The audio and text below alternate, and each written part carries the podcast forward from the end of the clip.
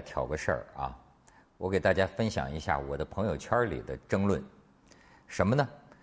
先是有一个朋友转发了一个什么深度好文，有一个作者叫陆长全，他写的什么呀？理直气壮啊！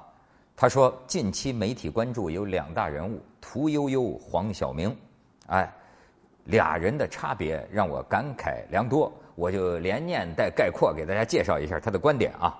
他说，这个黄晓明呃 Angelababy 的这个婚礼啊，这个媒体是铺天盖地，屠呦呦的报道却明显冷清，很多人不知道屠呦呦是谁，让我不禁以为，难道对社会做出贡献的不是屠而是黄吗？啊，这个黄晓明婚礼因参加的大牌太多，导致浦东和虹桥两机场几近瘫痪。是吗？我就刚知道，说婚礼现场比诺贝尔颁奖典礼都要隆重的时候，让我不禁以为，难道人类社会的发展进步是靠演艺圈推动的吗？我看是。说当黄晓明挥金如土，婚礼奢华，费用达两亿的时候，是吗？我刚听说费用达两亿，太有钱了吧？而诺奖得主屠呦呦呕心沥血，一生奉献，奖金却只能在北京买半个客厅。所获报酬远远比不得 baby 一季跑男的收入，这真的不会让年轻人以为读书并没有什么卵用吗？当屠呦呦什么以身试药、历尽坎坷、怎么怎么呃着的时候啊，黄晓明的婚礼带来的却是全国围观、全民羡慕，更被尊为典范。我不敢想象多少勤恳努力的人会受到多大的价值观上的伤害。原来有句话叫“搞导弹的不如搞茶叶蛋的”。而现在，这位你看，这个顺口溜出来了，说做科研的不如演戏的，卖技的不如卖艺的，搞实的不如作秀的，救命的不如搞笑的啊。然后这个呃，难道中国梦要落到戏子身上吗？然后这个当社会虚荣成为风尚，看脸成为审美，娱乐成为主流，下一个诺贝尔真的会从我们当中产生吗？啊，这个。欧美的孩子什么假期去博物馆去参加科普活动的时候，我们的孩子却在看《中国好声音》，去听各种演唱会，去机场追星。这样的价值观怎么能有竞争力？记得小时候老师问我们长大后理想是什么，十个同学有九个骄傲的回答：科学家。哎，这个还真是我们小时候叫科学家。我好像是宇航员、太空人。希望不要有一天十个小学生有九个骄傲的回答：大明星。好，这个文章很多人打赏，然后呢，我的朋友圈里另一个朋友转发了一篇文章，可以说是反击这位这个深度好文啊。这位朋友的评论说，这个这是一篇中国逻辑搭建的典型烂文。他说，首先声明啊。我对媒体和朋友圈对黄晓明婚礼的一往情深深感厌恶，并对某些女同胞因为一场豪华婚礼而重新相信爱情之坚不可摧，欲哭无泪，几近崩溃，非常讨厌。但是我不认为这场婚礼跟屠呦呦有什么关系。屠呦呦得了诺贝尔，可喜可贺。但是不管是喜谁还是贺谁，都只是别人的权利，而不是别人的义务。人家爱看谁。看谁？这别任何人都不应该，哎，因为没有祝贺获奖，但却旁观了婚礼而受到谴责。这就是诺贝不这个莫言诺贝尔那个领奖的时候，不是有句著名的话吗？说呃，当这个大家都在哭的时候，应该允许有的人不哭，特别是当哭成了一种表演的时候，更加应该允许有的人哎不跟着你们一起啊。然后科学和娱乐。本来是两个风马牛不相及的行业，两者各有各的规范和坐标，很难说谁高谁低啊。这个屠呦呦救了很多人的命，那邓丽君的歌声抚慰了无数健康人的心灵，嗯，就不值得一提吗？啊，娱乐明星嘛。哎，因为他的职业特点受到的关注多一些，这是一个正常社会的常态，但没有理由因此断定他们比科学家更受尊敬。哪怕是在为婚礼不断刷屏的那些人心目中，你问问他们，他们会认为黄晓明的呃贡献或者价值就一定超过屠呦呦吗？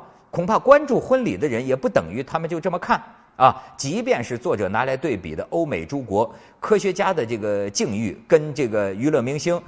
欧美哪个科学家风头超过迪卡普里奥、超过贝克汉姆、超过雷迪嘎嘎这样的明星呢？但是这也不意味着科学的失落和社会的这个呃堕落。哎，在一个正常社会中，科学和娱乐肯定不是非此即彼、你死我活的关系，而应该是井水不犯河水前提下的互相滋润、互相提升。哎，这个辩论啊，我只是给大家这个引证一下。我呢，这个不参与啊。我想说的是啊，其实我是个小市民。你像这个黄晓明的婚礼，当然我也没有什么兴趣看。但是啊，我有时候想啊，最近我老是听见一个词儿叫“人生赢家”，以前很少听到这个词儿，现在就觉得这个词儿很精准。你比方说这个范冰冰和李晨儿，哎。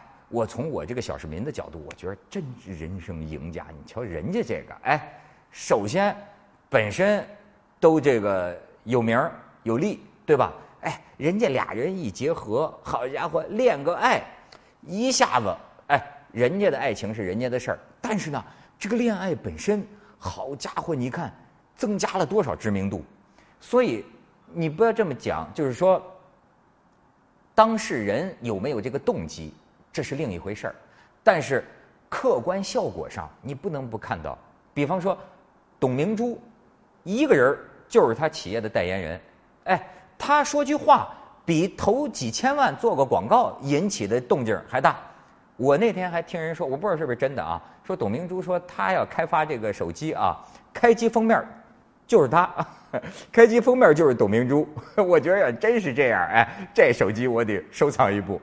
还有你比如说，马云，马云不是跟那个曾凡志画了一个那个那个那个那个那个画嘛？画了个画，哎，一下拍卖拍了四千多万，好家伙，很多人就非常气愤，尤其我很多艺术家的朋友就说你这是糟蹋艺术，也是这么说啊，说这是带来什么风气啊？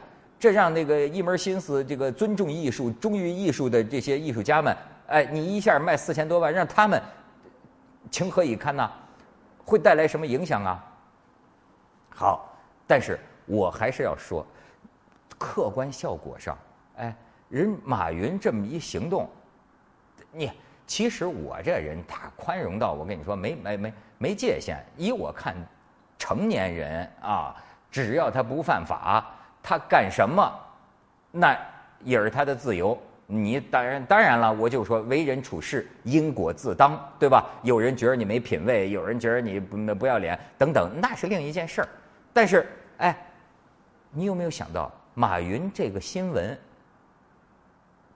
他可比阿里巴巴花多少钱在电视台放广告起到的这个推广效应更大呀？今天这社会很多事儿，你可以从多个呃角度去这个呃理解。而且呢，我觉得有时候有种思路啊，真叫嗯，皇帝不急急死太监啊。有就是我发现就是一个个也不是什么当官的，特爱考虑影响。我还是要说，就说这个黄晓明和 Angelababy，在我这个小市民的眼里，也是人生赢家。就是你看看，这个一下名气，现在的这明星都追求你得火呀，你时刻都在火头上啊啊。你要不能靠演技啊，那你哎靠结婚是不是？你结个婚，这一下子你就这明星光芒大闪耀哎！而且你再看这个范冰冰、李晨手拉手俩人一块走学，原来范冰冰走学就一分钟几万块钱那么算呢，现在你俩人一起谈的价钱比一个人。的高那得翻倍还多，你知道吗？就是因为你现在在火头上，商家就要你这样的这个，这个这个火火焰的效应啊。呃，黄晓明和 Angelababy 也是啊。你看，又有貌啊，当然也有人说这个这个这个这个貌有没有水分，我不敢瞎说啊。对，又有貌，又有名，又有钱，俩人这一结婚，好家伙，更加添了人气儿。哎，呃，这个朋友圈更加的这个呃无远弗届啊，朋友的这个社会的人脉的这种搭建，哎，而且呃，照黄晓明所说，又给了呃 baby 一个公主一样的一个梦，一个一个婚礼，哎，我就老照我这小市民的眼光看起来，我觉得真是啊，咱就没法比。就是有些人呐，他就是人生赢家。那你看，这是活怎么活怎么有，干什么哎，那那那都能给自己加分加力。当然，最终我还是要说一句，这个呃人比人气死人啊！这个 人比人得死，货比货得扔。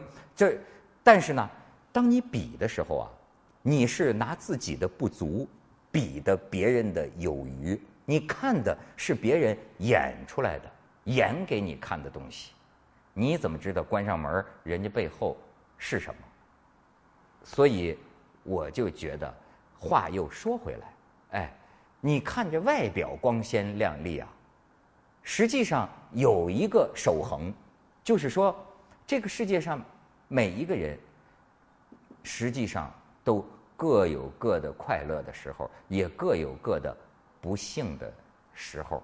你不知道那些光鲜的人，那些人生赢家，他们在赢尽一切人的眼光的时候，他们心里明白，或者说早晚有一天他们能体会到，他们也输了什么。所以说，这东西谁输谁知道。